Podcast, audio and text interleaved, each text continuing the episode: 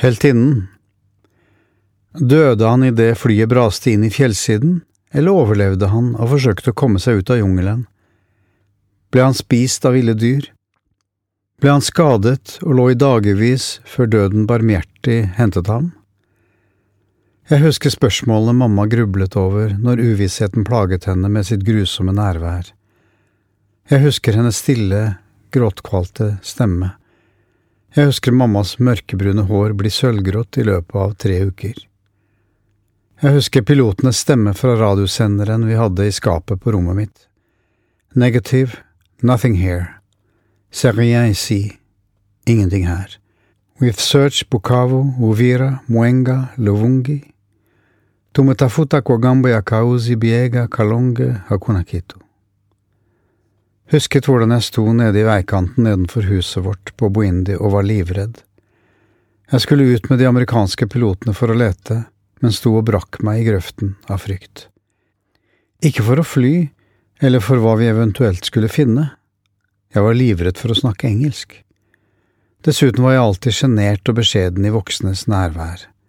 Sammen med gutta kunne jeg være vill og gal, men å være alene med voksne som i tillegg bare snakket engelsk, gjorde meg forlegen.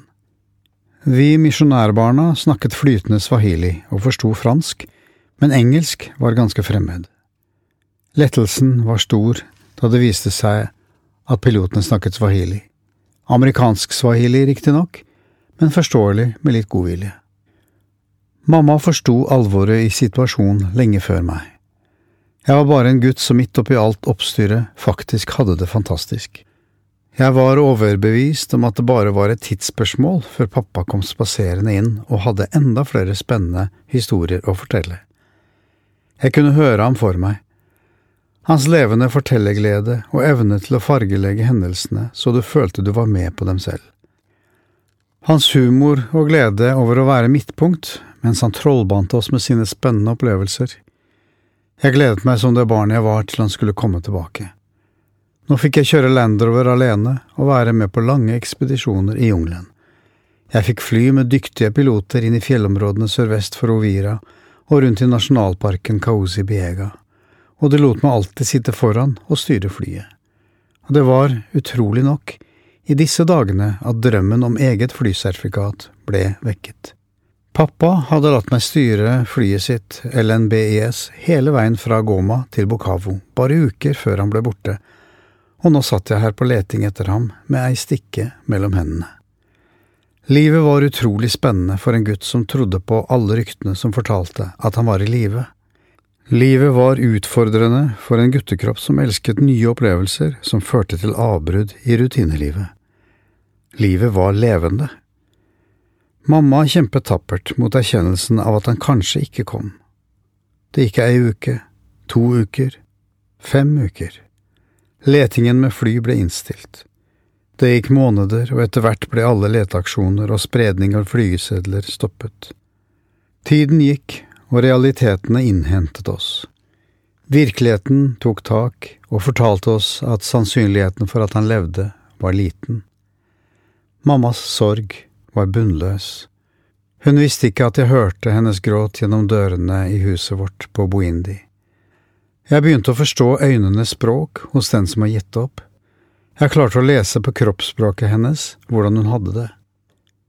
Vi hadde lånt en gammel båndopptaker av Kåre Li, som var en av pappas beste venner. Hver kveld etter dagens søk fant vi hvile i vakker musikk. Tonene fra Tomaso Albinonis Adagio lød fra de små høyttalerne, og festet sin melankoli til mitt sinn. Jeg ante, men forsto ikke at pappa ikke kom hjem. Pappa? Pappa klarte seg jo alltid, kom ned med beina først, om og om igjen. Han hadde flyktet fra tyskerne under krigen og blitt skutt i foten. Han hadde bygd fly på hytta ved Hundhammeren og kastet seg utfor fjellskrenter for så å styrte i bakken med et brak. Han hadde overlevd tre opprør i Kongo og blitt beskutt mange ganger, han ble stilt opp for å skytes, men kom seg unna. Han hadde lovet å lære meg å fly.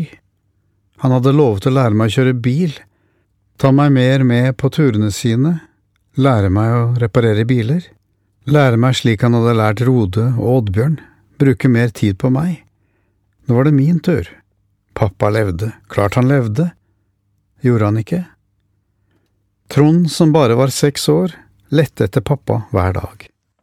Han kunne ikke være med ut på flysøk, så han bygde sitt eget lille fly på plenen, monterte en gammel telefon som radiosender og lette.